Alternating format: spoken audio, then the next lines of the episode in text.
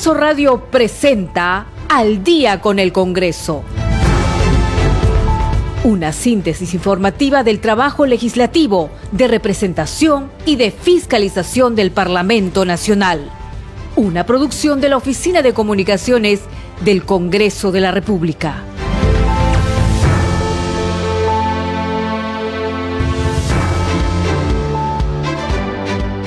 7 de la noche con un minuto, ¿cómo están? Muy buenas noches, bienvenidos al programa Al Día con el Congreso. Les saluda Danitza Palomino y estas son las principales noticias del Parlamento Nacional. El presidente del Congreso de la República, José William Zapata, sostuvo esta tarde que la decisión que ha tomado el Consejo Permanente de la Organización de Estados Americanos, OEA, está dentro de sus atribuciones, pero eso de ninguna manera va a afectar los procedimientos que tienen que realizar diversos actores del Estado peruano. Acompañado por los miembros de su mesa directiva y legisladores de diversas bancadas, emitió este pronunciamiento ante la presencia de la prensa en la sala Héroes de la Democracia luego de haberse conocido que el Consejo Permanente enviará una misión al Perú para analizar nuestra situación actual. El Congreso de la República envió hoy una carta a la Organización de los Estados Americanos, OEA, expresando su disposición al diálogo para explicar a los representantes de ese organismo la situación real del país y el pleno respeto a la Constitución. La misiva fue firmada por el presidente del Congreso peruano, José William Zapata, y enviada a Jean Martin Willem, titular del Consejo Permanente de la Organización de los Estados Americanos, OEA. El Pleno del Congreso aprobó la propuesta que modifica la Ley de Salud Mental con el propósito de fortalecer la prevención y promoción de la salud mental de los niños, niñas y adolescentes y otras poblaciones vulnerables. Mañana en el Pleno del Congreso se interpelará al ministro de Relaciones Exteriores, César Landa.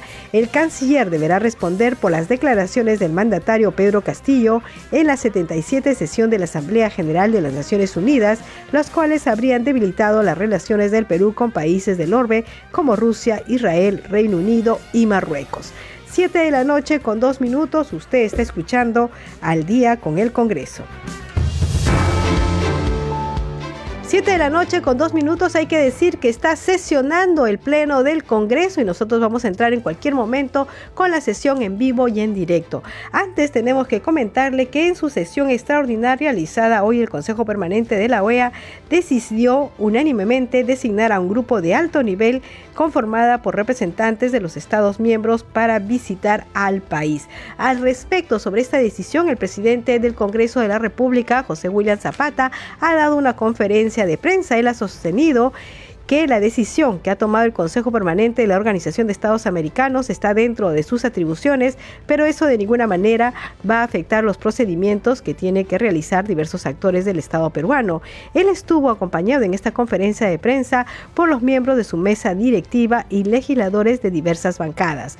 De esta manera dijo que dicha comitiva, la que va a venir al Perú por la OEA, tendrá que sostener conversaciones con el Congreso, el Ministerio Público, el Poder Judicial, la Defensoría del Pueblo y también con los periodistas. Vamos a escuchar esta conferencia de prensa.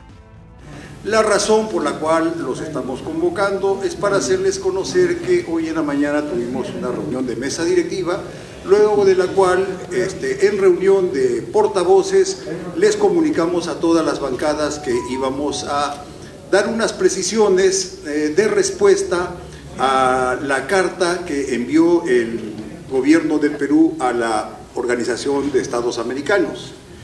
Carta mediante la cual pide que pueda activarse la, la Carta Democrática en relación a los artículos 17 y 18 y que ustedes lo conocen. Bien, esa carta, esa carta este, de la cual les voy a dar algunos puntos, pero que ya también obren ustedes porque antes de la conferencia en la Organización de Estados Unidos la vimos que corría por los medios. Este, adicionalmente, fue remitida al Consejo Permanente de la OEA y llegó antes de que se inicie la sesión. De igual modo, fue remitida a los embajadores de la Organización de los Estados Unidos que concurrían al Consejo de Permanente de la OEA. De igual forma, fue, fue comunicada a ustedes, los medios de comunicación, ha sido remitida también a las embajadas del Perú en la región y a las cancillerías de los Estados miembros de la Organización de los Estados Americanos y las copias que ven ustedes aquí al frente, estas son las copias de los lugares donde fueron remitidas las cartas.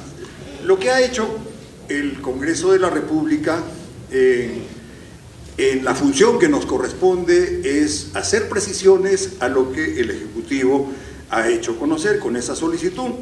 Bien, estas están relacionadas básicamente a puntos importantes que son los siguientes. Está una en función a las denuncias constitucionales que el Ejecutivo dice que se están realizando, lo que nosotros hemos confirmado que es así. Hay denuncias constitucionales, obviamente presentados por el Ministerio Público y que están siguiendo su curso.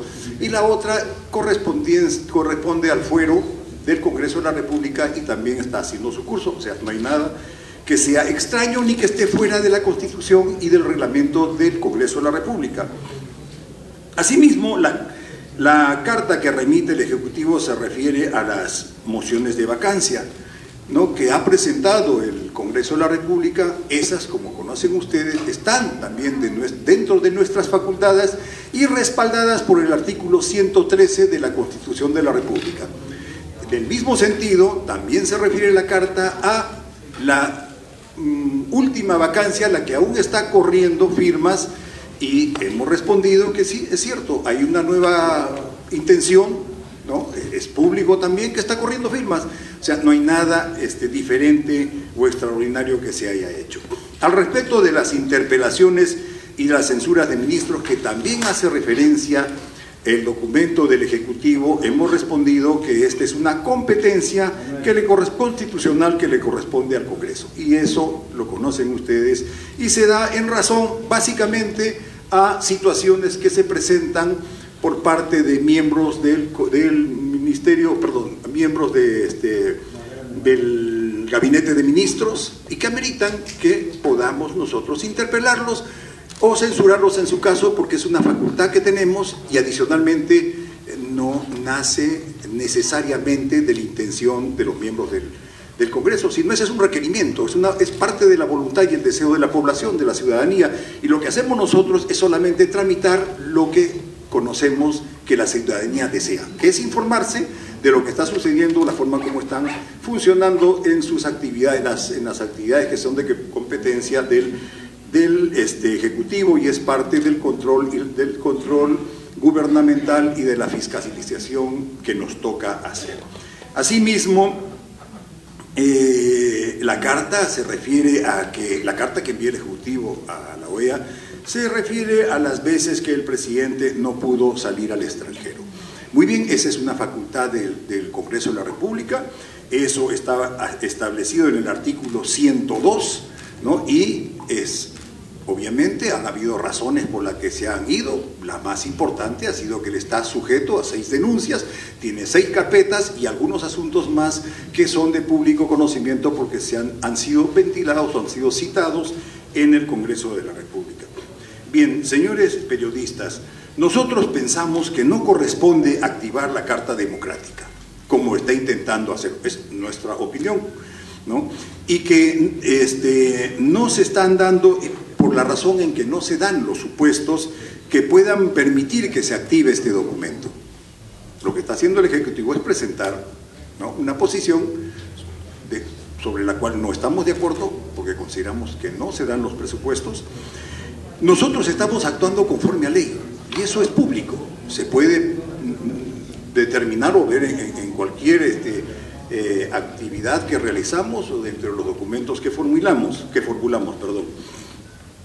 Y señores periodistas, por su intermedio a la ciudadanía, lo que decida la Organización de los Estados Unidos está en su derecho y nosotros somos signatarios de los tratados y, protocolos que, que, nos competen con ellos, pues están en, la posibilidad de hacerlo, pero eso de ninguna manera va a afectar los procedimientos o los procesos que tienen que realizar diferentes actores y agencias del Estado peruano. Me refiero al Congreso, el Ministerio Público, el Poder Judicial, la Defensoría del Pueblo, todos continúan haciendo sus actividades, lo que bien lo que ellos harían es venir a visitarnos y sobre eso también hemos escrito en el documento que obra con ustedes que estamos llanos a poder recibirlos, ¿no? Y pensamos que va a ser bueno, va a ser bueno que venga que hable con la Fiscalía, la Fiscalía con toda seguridad tiene muchísimo que decir y muchísimo que informar, que hable con el Congreso, obviamente tenemos muchas cosas que, decirle, seguramente va a hablar también con otras instituciones, ¿no? va a hablar con, ustedes, con los medios de comunicación y con certeza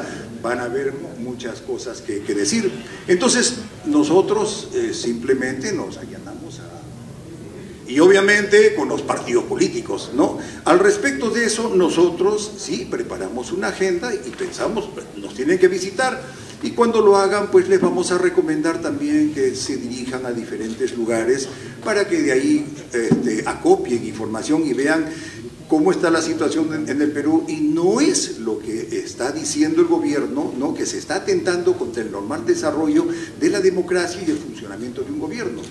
No, no, no, hay nada de eso. Y también alega de que no hay formas de comunicarse, que la comunicación entre, entre, los, entre, entre nosotros, y no se refiere solamente a nosotros, a todos, no está dada. Sin embargo, no se ha activado al Consejo, al Consejo al Consejo Nacional, al Consejo de Estado, perdón, no se ha activado el Consejo de Estado, pese a que desde el legislativo y del de Poder Judicial y el Ministerio Público y otras entidades han pedido que se reúna el Consejo de Estado. El Consejo de Estado es una organización donde participan todos los organismos del Estado, además de agencias y agentes que guardan relación con el funcionamiento de la estructura del Estado. En ese mismo sentido, para momentos de riesgo, tampoco se ha activado el Consejo de Seguridad y Defensa Nacional. Son dos instrumentos que tiene el Estado que fácilmente podría este, convocarlos y tenernos ahí para poder conversar y hacer todo lo posible para que las cosas funcionen bien dentro del Estado. Lo que hace el Congreso de la República, señores periodistas, y por su intermedio a la ciudadanía, es hacer una tarea que nos corresponde, que es la de servir, de controlar, fiscalizar y representarlo. Y esa es la tarea que estamos haciendo. Sobre eso nos vamos a abocar y consideramos que estamos haciendo una tarea que es buena para la población, para la ciudadanía. Muchas gracias, buenas tardes. 7 de la noche con 12 minutos, entonces era la conferencia de prensa del presidente del Congreso de la República, José William Zapata.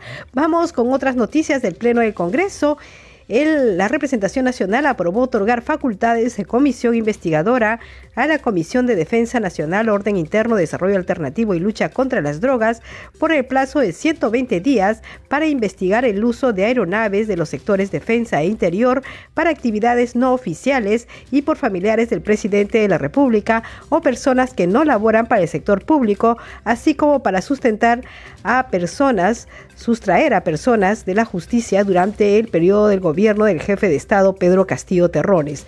Con 66 votos a favor, 41 en contra y una abstención, se atendió al pedido del legislador Diego Bazán, quien es el presidente de la Comisión de Defensa Nacional, Orden Interno, Desarrollo Alternativo y Lucha contra las Drogas, quien sostuvo que su propuesta de moción de orden del día está respaldada por su derecho a pedir al Congreso que adopte acuerdos sobre asuntos importantes para los intereses del país. 7 de la noche con 13 minutos vamos con otras eh, con otros proyectos, otros dictámenes que fueron aprobados en el pleno del Congreso y por ejemplo la propuesta que modifica la ley 3947, ley de salud mental, con el propósito de fortalecer la prevención y promoción de la salud mental de los niños, niñas y adolescentes y otras poblaciones vulnerables. Tenemos el informe de la multiplataforma del Congreso de la República. La fórmula legal del dictamen aprobado por la Comisión los niños, propone modificar la Ley 3947, Ley de Salud Mental, a fin de fortalecer la prevención y promoción de la salud mental de los niños, niñas y adolescentes y otras poblaciones vulnerables. En este sentido, se introduce el componente, el componente promoción de la salud mental en el espacio educativo.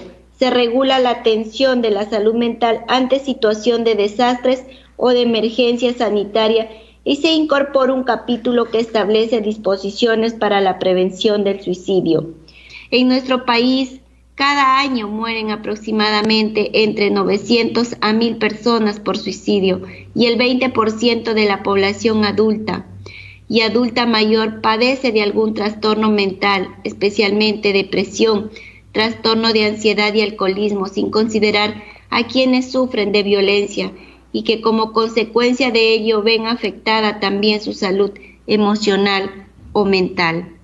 además del, del 20% de niños ni niñas que padecen de algún trastorno mental, como los problemas severos del comportamiento y problemas de aprendizaje, el 90% no recibe atención, siendo mayor esta cifra en la población pobre y extremadamente pobre. Según la OMS, la situación de la salud mental en el mundo se ha visto severamente impactada como consecuencia de la pandemia.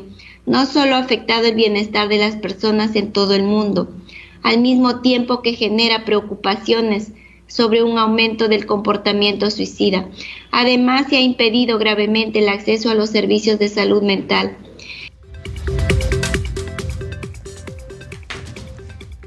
Siete de la noche con 16 minutos. Vamos con más información. El Pleno aprobó el proyecto de resolución legislativa del Congreso número 1563 que desarrolla las alternativas del Parlamento sobre las observaciones del presidente de la República a las autógrafas de ley, para lo cual modifica el reglamento del Congreso. Vamos a ver el informe de la multiplataforma del Congreso de la República.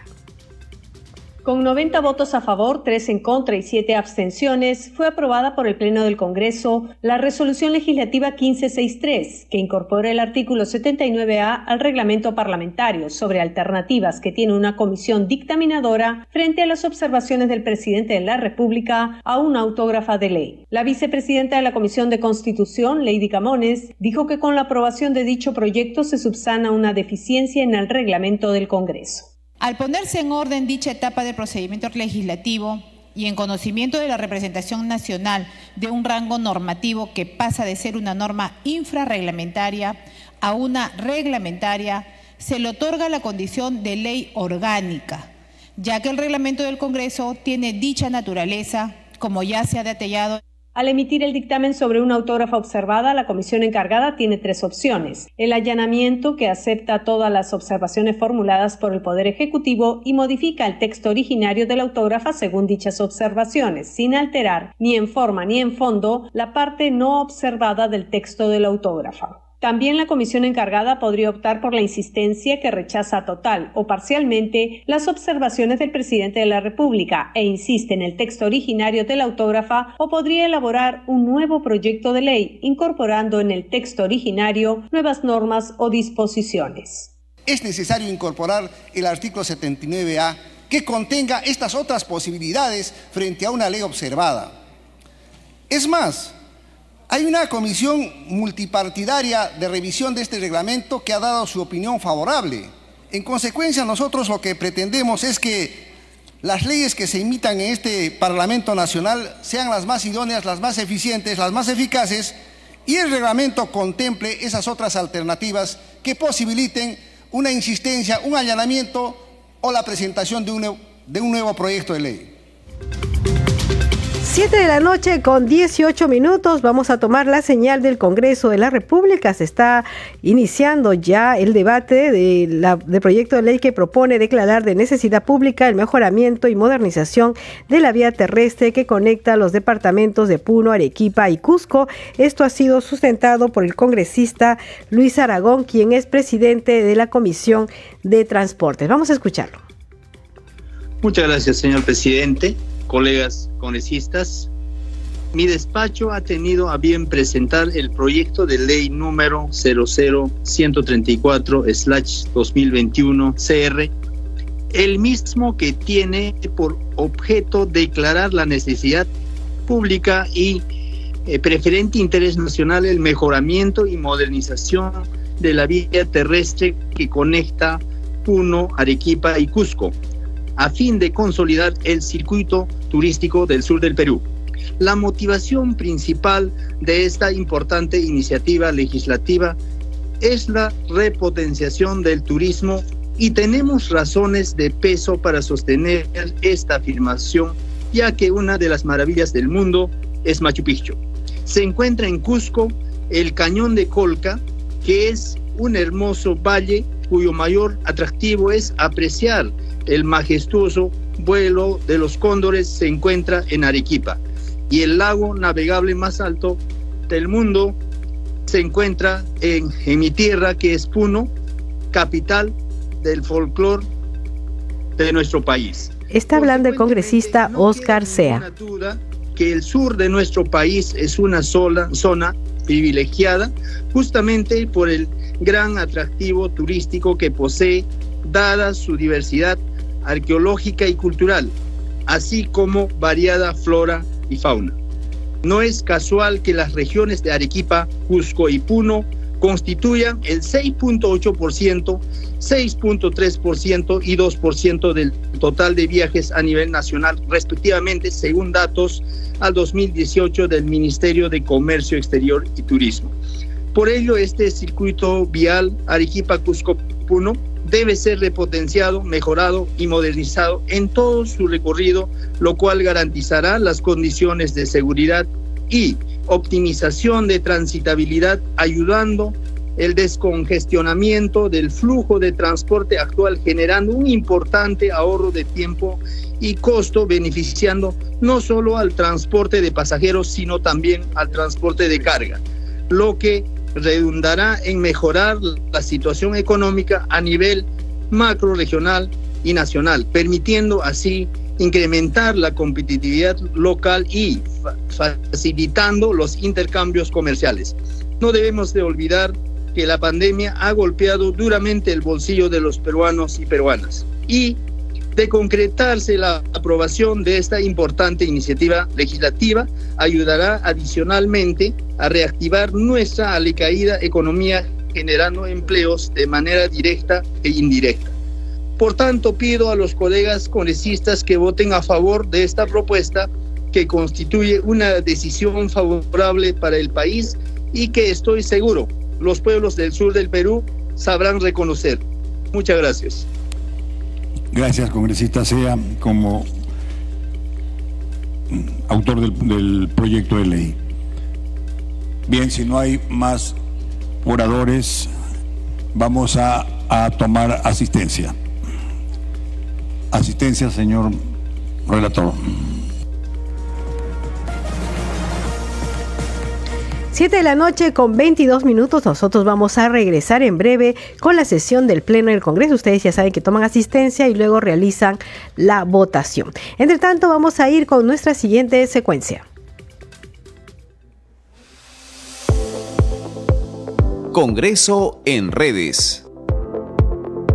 A esta hora de la noche tenemos información con nuestra compañera Perla Villanueva. Adelante, Perla.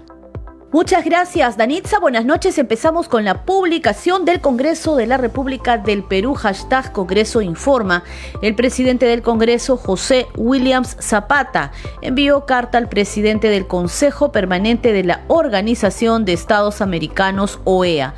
Más información y se adjunta el link que lleva a la nota informativa del portal institucional para ampliar esta información y además se adjunta el documento enviado por el Parlamento Nacional a la Organización de los Estados Americanos, OEA.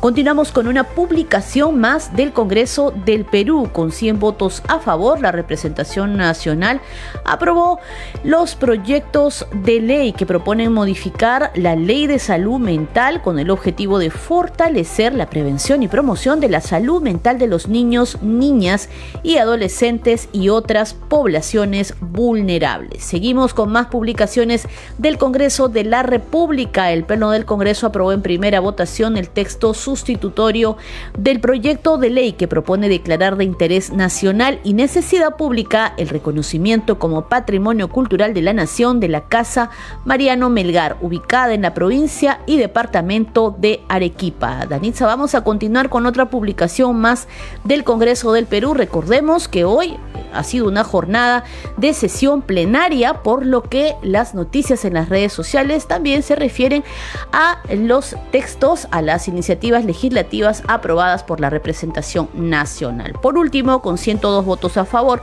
el Pleno del Congreso aprobó en primera votación el texto sustitutorio del proyecto de ley que propone declarar de interés nacional el reconocimiento de la comunidad indígena Shipibo Conibo de Cantagallo como parte del patrimonio cultural inmaterial de la nación. Hasta aquí las noticias en las redes sociales. Danisa, seguimos contigo en Mesa de Conducción. Muy buenas noches.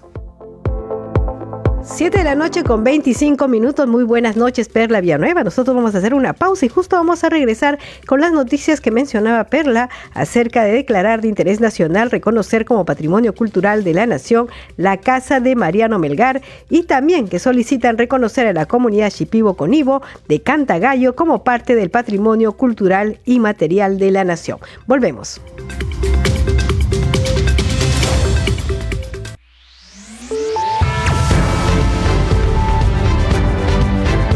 Continuamos en Al día con el Congreso.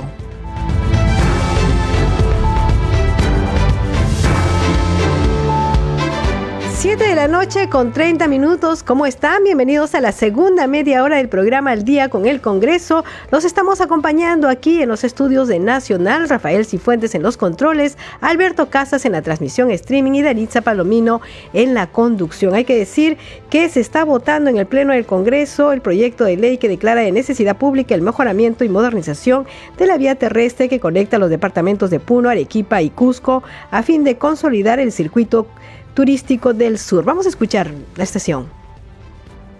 El congresista Flores Ancachi, presidente de la Comisión de Energía, hasta por 10 minutos. Adelante, congresista. Señor presidente, colegas parlamentarios, muy buenas noches.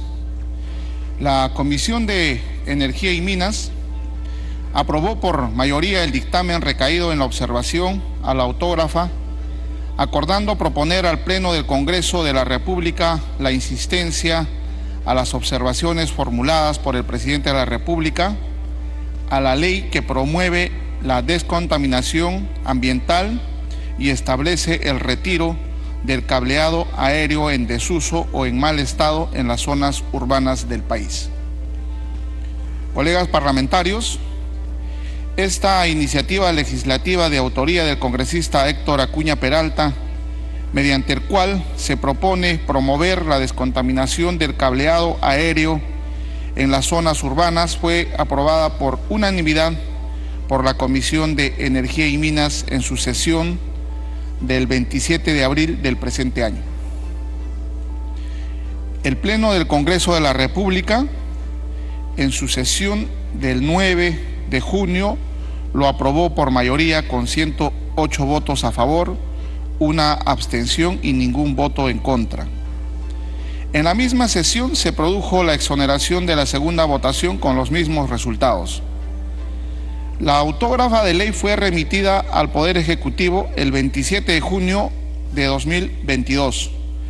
Posteriormente, el presidente de la República en uso de las atribuciones que le confiere el artículo 108 de la Constitución Política, formuló las siguientes observaciones a la autógrafa de ley mediante oficio 222-2022-PR. Observaciones al artículo 3 de la autógrafa. El Ejecutivo observa el artículo 3 porque considera que se debe de incluir en esta disposición a las empresas proveedoras de infraestructura pasiva. Asimismo, solicita que se precise el plazo de 24 meses para el retiro del cableado se inicie en fecha cierta. Por otro lado, respecto al no traslado de costos a la tarifa al público consumidor, producto del retiro del cableado, refiere que corresponde dejar el tratamiento de los costos a lo que determine OSINERMIN y OSIPTEL, solicitando se precise vía reglamento de la presente autógrafa de ley. En suma, se han identificado tres observaciones al artículo 3. Primero, incluir a las empresas proveedoras de infraestructura pasiva. Segundo, se precise fecha de inicio cierta, deslizando la posibilidad de que sea esta cuando se reglamente la norma. Y tercero, dejar a los organismos reguladores el tratamiento de los costos que deben ser fijados en el reglamento de la norma. Respecto a los proveedores de infraestructura pasiva, la Comisión colige que es correcto incorporar en la autógrafa de la ley a los proveedores de infraestructura pasiva. En ese sentido, se recomienda acoger la observación, es decir, en este extremo nos allanamos. Respecto a precisar una fecha de inicio cierta, el Ejecutivo desliza la posibilidad de que sea el inicio de la vigencia de esta ley cuando se reglamente. Aquí debo precisar lo siguiente, colegas parlamentarios. Si bien esta presidencia propuso que no era necesario la reglamentación, no obstante, durante el debate en la comisión se decidió por mayoría que sí debía reglamentarse la presente norma. Es decir, inicialmente se propuso la insistencia, pero la comisión optó por allanarse en este extremo. Ahora, respecto a dejar a los organismos reguladores el tratamiento de los costos y que el procedimiento se determine en el reglamento de la norma, es necesario precisar que la ley 30.477 establece que en su artículo 19, numeral 19.3, el retiro del referido cableado en desuso o en mal estado se considera una actividad de mantenimiento. Es decir, las actividades de identificación y retiro del cableado obsoleto en desuso o en mal estado serán considerados como parte del mantenimiento de las respectivas infraestructuras de los servicios públicos en operación, ya sea por los servicios de electricidad y de telecomunicaciones. En consecuencia, estas labores de mantenimiento ya formarían parte de la estructura de costos de dichos servicios y no correspondería su determinación a los organismos reguladores, sino deberán sujetarse a las leyes establecidas. En consecuencia, se recomienda desestimar la observación en este extremo, insistiendo en que no corresponde trasladar los costos del retiro de las tarifas al público consumidor. Es decir, colegas parlamentarios, se recomienda insistir en no trasladar los costos del retiro en las tarifas al público consumidor. Respecto a las observaciones al artículo 4 de la autógrafa, el Ejecutivo observa el artículo 4 porque a la fecha ya existe un proceso ordenado para el ejercicio de la competencia de la fiscalización ambiental, siendo la OEFA la entidad competente para ejercer la labor de fiscalización ambiental respecto de obligaciones ambientales fiscalizables de titulares del sector eléctrico, no siendo las municipalidades provinciales ni distritales las encargadas de la supervisión ambiental, sino la OEFA en el caso del subsector eléctrico y el Ministerio de Transportes y Comunicaciones en el caso del sector telecomunicaciones. Entonces, las observaciones es dejar la supervisión ambiental a la entidad de fiscalización ambiental que corresponda y no al gobierno local. Asimismo, se observa el término progresividad puesto, que no queda claro lo que realmente implica, recomendando se elimine. 7 de la noche con 38 minutos, entonces es parte de la sustentación del proyecto de ley 109 que propone promover la descontaminación ambiental y establecer el retiro del cableado aéreo en desuso o en mal estado en las zonas urbanas del país. Es lo que venía sustentando el presidente de la Comisión de Energía y Minas, Jorge Flores Ancachi. Hay que decir que realmente nos hemos acostumbrado a los cables, pero de verdad afean la ciudad y además uno no sabe si son útiles, no son útiles y hasta pueden ser peligrosos, ¿no? Tanto cruce de cable. Bien, hay que decir que el proyecto que se estaba debatiendo hace unos instantes, eh, que tiene que ver con declarar de necesidad pública el mejoramiento y modernización de la vía terrestre que conecta los departamentos de Puno, Arequipa y Cusco, a fin de consolidar el circuito turístico del sur, ha sido aprobado en primera votación y exonerado de segunda votación. Nosotros vamos a regresar en unos instantes con el Pleno del Congreso para ver si se aprueba este proyecto de ley que propone promover la descontaminación ambiental y establecer el retiro del cableado aéreo. Bien, vamos con otras noticias. El Banco de la Nación tendrá la obligación de abrir las cuentas que soliciten las organizaciones políticas para fondos partidarios provenientes del financiamiento privado bajo responsabilidad de los servidores y funcionarios de la entidad bancaria estatal. La denegatoria de esta obligación constituye falta grave. Así lo aprobó con 87 votos a favor, 10 en contra y 12 abstenciones en segunda votación el Pleno del Congreso, con lo cual dejó el dictamen respectivo listo para la elaboración del autógrafo correspondiente y su eventual promulgación por parte del Poder Ejecutivo. Vamos con el informe. Han votado a favor 87 congresistas, 10 en contra y 12 abstenciones.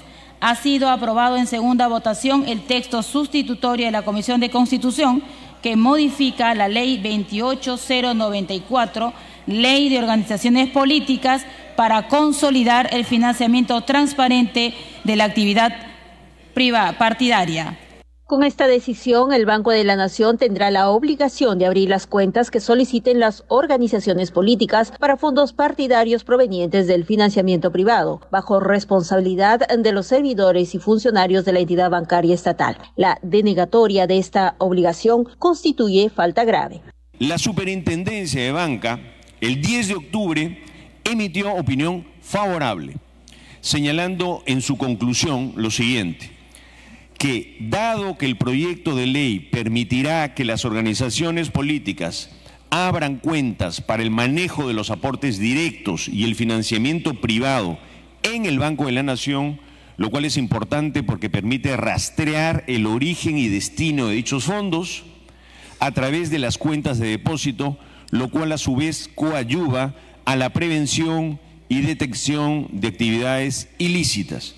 El proyecto aprobado por el Pleno de Congreso incorpora mecanismos para el cumplimiento del deber de transparencia respecto del financiamiento privado. La entidad bancaria podrá rastrear los fondos que reciben del sector privado las organizaciones políticas. Cabe resaltar que la propuesta fue aprobada en primera votación el pasado 6 de octubre. Además, el dictamen cuenta con las opiniones favorables de la Oficina Nacional de Procesos Electorales y del Jurado Nacional de Elecciones. 7 de la noche con 42 minutos vamos con más información aquí en Al día con el Congreso a través de Radio Nacional, Congreso Radio y el Facebook de Nacional. El presidente de la Comisión Investigadora Multipartidaria encargada de fiscalizar e impulsar la tercera etapa del proyecto especial Chavi Mochic en la libertad, el congresista Víctor Flores, lamentó la paralización de la tercera etapa de este proyecto de irrigación en esta zona del país y calificó como una negligencia del Ejecutivo. Vamos a ver y escuchar la entrevista que le hiciera nuestra compañera Perla Villanueva. En Congreso Radio estamos acompañados del congresista Víctor Flores, el representante de la bancada Fuerza Popular, además representa a la Libertad y presidente de la Comisión Investigadora Multipartidaria para fiscalizar e impulsar la tercera etapa del proyecto especial Chavimochic en la Libertad. Congresista, bienvenido. Eh, muchísimas gracias, es un placer para mí estar en esta radio tan importante y a sus órdenes. Bien, congresista. Lo primero es que en, la libertad, en los trujillanos, esperan con ansiedad que se pueda dar inicio a la tercera etapa. Hay ahí un proyecto que eh, se espera que pueda ser destrabado. Ustedes incluso se han manifestado toda la bancada regional en los últimos días porque no ha sido posible. ¿Cuál es la necesidad? ¿Por qué es tan importante que pueda darse esta tercera etapa? Mm, bueno, le agradezco en primer lugar la pregunta porque me permite explicar con un poco de amplitud lo que está pasando con respecto a Chaimochic. En la línea de tiempo que nosotros hemos trazado, eh, hace más o menos siete meses encontramos que el proyecto estaba totalmente paralizado. Logramos a través de la comisión y la bancada regional que se, que se unan tanto la concesionaria, que en este caso es la empresa, con el Estado, que en este caso es el MIDAGRI, Ministerio de Agricultura y Riego. Entonces se juntaron por primera vez después de seis años, algo realmente inaudito, porque no es posible de que, a pesar de que ha habido un, proceso de contencioso, ¿no? De un laudo arbitral, este, no se hayan podido sentar a por lo menos a, conversar, por lo menos a dialogar o conciliar, que es algo bien común, ¿no? En cualquier juicio. Entonces empezaron a partir de ahí ese, digamos, esa ronda de conversaciones, de, digamos, de intercambios de ideas. Durante siete meses hemos tratado de impulsar esto con bastante ahínco, tanto así que en el mes de, mayo logramos que se postergue la lectura del laudo, en abril, que se postergue la lectura del laudo. y se postergue más o menos por 90 días. Se cumplieron los 90 días, hemos vuelto a insistir que posterguen la lectura del laudo para evitar de que una vez que den la lectura del laudo es como si dictara una sentencia a los jueces. Dictan la sentencia y lo primero que sucede, el efecto digamos colateral inmediato es que se rompe el contrato. Entonces hoy en día los jueces laudadores ya dieron su veredicto y el veredicto es justamente lo primero pues es romper el contrato. Se ha invalidado el contrato que tenía la concesionaria con el Midagri, con el Estado. Al romperse ese contrato, toda la digamos toda la posibilidad de terminar la presa de Palo Redondo y el canal madre ha quedado en cero. ¿Qué significa esto para la población, para la agricultura, para la reactivación económica tras pandemia de esa, de esa parte del país? Concluyo con lo primero. Entonces, volviendo a cero, quiere decir que el Estado va a tener que aperturar un nuevo proceso de licitación, estudio, liquidación de saldo de obra, inventario, etcétera. Entonces, eso va a tomar en promedio dos años a tres años, hasta que se comience la obra, de repente cinco años. Entonces, lógicamente, esta es una negligencia del Ejecutivo, porque nosotros hemos trabajado directamente con el Ejecutivo para que destrabe y se dicten todas las medidas para que eso sea posible. Incluso el, Congreso ha dictado dos leyes a favor del destrabe. Muy bien, ahora volviendo, volviendo a la pregunta, ¿qué significa el no hacer Chaimochic? Significa, primero que nada, dejar de irrigar una franja inmensa de agricultores pequeños y medianos y grandes agricultores que lógicamente están esperando el agua por todo el año. Porque como usted sabe que hoy en día el agua es un recurso bastante escaso y si nosotros no cuidamos el agua, todo el agua se va al mar. Entonces, en vez de que el agua dulce se vaya al mar, lo que debemos hacer es aprovechar ese recurso y favorecer la segunda y la primera etapa de Chaimochic ¿no? que hoy en día están necesitando agua para que siembren todo el año y puedan producir dos veces al año. Uno, dos, necesitamos agua para la población. El agua tan necesaria hoy en día está bastante escasa y necesitamos asegurar ese suministro de agua. Entonces, aparte de eso, también la generación de energía eléctrica. La represa de Palo Redondo aseguraba la generación de energía eléctrica hidráulica, de tal manera que es una, es una energía barata y masiva, ¿no? Entonces todo eso se pierde con este retraso de obra. Y a su puestos de trabajo. Miles de puestos de trabajo, miles de jornales no pagados, miles de, salarios no, no cobrados, etcétera, etcétera. ¿no? O sea, en realidad son pues un promedio de perjuicio para unos 500 mil personas. ¿no? ¿Cuál es la invocación congresista? Desde el, desde el Congreso, más que nuestra invocación, que ya son dos intentos también del Parlamento Nacional por destrabar esta situación. Más que nuestra invocación, en nuestro pedido para ayer he tenido una reunión justamente en consejo en el presidencia del Consejo de Ministros con el primer ministro y con la con la ministra de Agricultura, donde estamos pidiéndole al nombre de, de la Comisión Chaimochic y los parlamentarios de la Libertad que nos fije un cronograma porque una cosa es que ya se dio el laudo, ya se regresó a foja cero, a partir de ahora queremos un cronograma claro, explícito, donde nosotros nos vamos a encargar de que ese cronograma se cumpla. Porque si no, vamos a dejar que esto se desarrolle, sabe Dios hasta cuándo. Y el desarrollo de esto no puede esperar más. Muchas gracias, congresista. Le agradecemos su tiempo. Muy amable, muchas gracias. Encantado. 7 de la noche con 48 minutos y el Pleno del Congreso aprobó por mayoría declarar de interés nacional y necesidad pública el reconocimiento como Patrimonio Cultural de la Nación la Casa de Mariano Melgar en la provincia y departamento de Arequipa. Vamos a escuchar la sustentación de la presidenta de la Comisión de Descentralización, la congresista Diana González. Como es de nuestro conocimiento, Mariano Lorenzo Melgar Valdivieso, natural de Arequipa, es considerado uno de los poetas fundadores de la literatura peruana contemporánea y precursor de la literatura republicana. Además de ser uno de los próceres de la independencia del Perú, al participar en la rebelión de Mateo Pumacagua.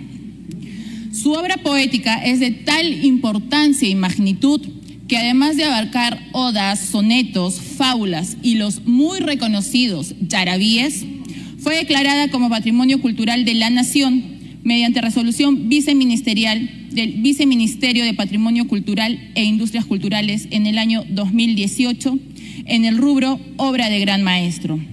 Por ello, La importancia y relevancia de Mariano Melgar en la historia de nuestro país es innegable. Y consecuentemente, la preservación y protección de su obra y su legado como parte de nuestro patrimonio cultural es una obligación. Sin embargo, en el caso concreto de la Casa Mariano Melgar, lugar de nacimiento del poeta, nos encontramos ante un inmueble construido en la época colonial previo al nacimiento de Mariano Melgar en el año 1790, que a la fecha no cuenta con la condición de patrimonio cultural, lo que la deja en un estado de total vulnerabilidad frente a modificaciones o alteraciones que puedan afectar su valor histórico y dificulta su puesta en valor para su conservación y promoción. Por ello, esta ley busca declarar de interés nacional y necesidad pública su reconocimiento como patrimonio cultural de la nación, 7 de la noche con 50 minutos y el Pleno del Congreso aprobó el texto sustitutorio del dictamen sobre el proyecto de ley que declara de interés nacional el reconocimiento de la comunidad indígena Shipibo Conibo de Cantagallo como parte del patrimonio cultural inmaterial de la nación. Transcurrido el cuarto intermedio, la representación nacional aprobó el texto con 102 votos a favor, uno en contra y una abstención. Vamos a escuchar justamente el momento en que se aprueba. Han votado a favor 106 congresistas, uno en contra, no han habido abstenciones. Por lo tanto, ha sido aprobada la exoneración de la segunda votación del proyecto. Saludamos y felicitamos a nuestros amigos de la comunidad Chipivo Coniva y le damos la palabra por un minuto a la congresista Susel Paredes. Señor presidente, agradezco a todos los congresistas y por su intermedio reiterar mi amor y mi compromiso por el pueblo chipivo de Cantagallo. ¡Viva Cantagallo! Siete de la noche con 51 minutos y ahora vamos a conocer la agenda de actividades programado para mañana en el Congreso de la República. La información nos la brinda nuestro compañero Josman Valverde. Adelante, Josman. Danitza, buenas noches. Vamos a conocer efectivamente las actividades programadas para mañana en la agenda del Congreso de la República.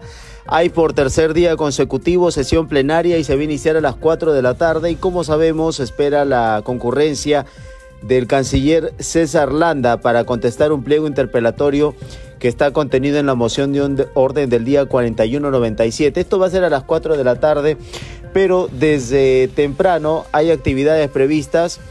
Eh, a las 8 de la mañana se inicia la agenda con la sesión extraordinaria de la Comisión de Ética. Esto para ver diferentes temas que eh, se analizan en ese grupo eh, de la Comisión de Ética. Va a ser en el hemiciclo Raúl Porras, reiteramos a las 8 de la mañana. Y hay previsto además diferentes temas como foros, mesas de trabajo, pero también a las 9 de la mañana la Comisión de Fiscalización se reúne para investigar respecto a los presuntos delitos de corrupción en la ejecución de proyectos de inversión financiados por los municipios de Anguía, Chachapoya, Chadín, así como también los financiados por el Ministerio de Vivienda. Se va a continuar con esta investigación, 9 de la mañana en el Palacio Legislativo. La Comisión de Justicia también se sesionará temprano. El titular del sector, Félix Chero, está invitado para exponer sobre el nuevo Código Civil, cuyo grupo de trabajo se encargó precisamente de revisar y proponer mejoras respecto al decreto legislativo 295. La Comisión de Constitución también sesiona de manera extraordinaria a esa hora 9 de la mañana. Se va a sustentar en este grupo proyectos de ley sobre reelección y ampliación del mandato de alcaldes y regidores. La Comisión de Presupuesto también de manera paralela 9 de la mañana recibe al titular eh, del pliego 460, que es el gobierno regional de Tacna, al eh, gobernador Juan Tonconi, quien va a sustentar el presupuesto asignado a su pliego para el próximo año. La subcomisión de acusaciones constitucionales, dos horas más tarde, se va a reunir. Esto para continuar con la audiencia relacionada a las denuncias constitucionales 268 y 269 acumuladas contra la ministra de Desarrollo e Inclusión Social, Dina Boluarte. Son los temas entonces, Danitza, que se tienen previstos para mañana viernes aquí en el Congreso de la República, viernes 21 de octubre. Y de esta manera vamos a continuar contigo en estudios. Muy buenas noches, adelante. Muy buenas noches, Josman. Vamos rápidamente con los titulares de cierre. El presidente del Congreso de la República, José William Zapata, sostuvo esta tarde que la decisión que ha tomado el Consejo Permanente de la Organización de Estados Americanos, OEA, está dentro de sus atribuciones, pero eso de ninguna manera va a afectar los procedimientos que tienen que realizar diversos actores del Estado peruano. Acompañado por los miembros de su mesa directiva y legisladores de diversas bancadas, emitió este pronunciamiento ante la prensa nacional, luego de haberse conocido que el Consejo Permanente enviará una misión al Perú para analizar nuestras situación actual. Mañana en el Pleno del Congreso se interpelará al ministro de Relaciones Exteriores, César Landa. El canciller deberá responder por las declaraciones del mandatario Pedro Castillo en la 77 sesión de la Asamblea General de las Naciones Unidas, las cuales habrían debilitado las relaciones del Perú con países del orbe como Rusia, Israel, Reino Unido y Marruecos. Siete de la noche con 55 minutos. Muchas gracias por acompañarnos en esta edición. Agradecemos a nombre de todo el equipo de Congreso Radio y aquí en Nacional los hemos acompañado en los controles Rafael Cifuentes, en la transmisión streaming por Facebook Alberto Casas y en la conducción de Anitza Palomino y en la unidad móvil Luis Escajadío. Nos despedimos hasta mañana a las 7. Muy buenas noches.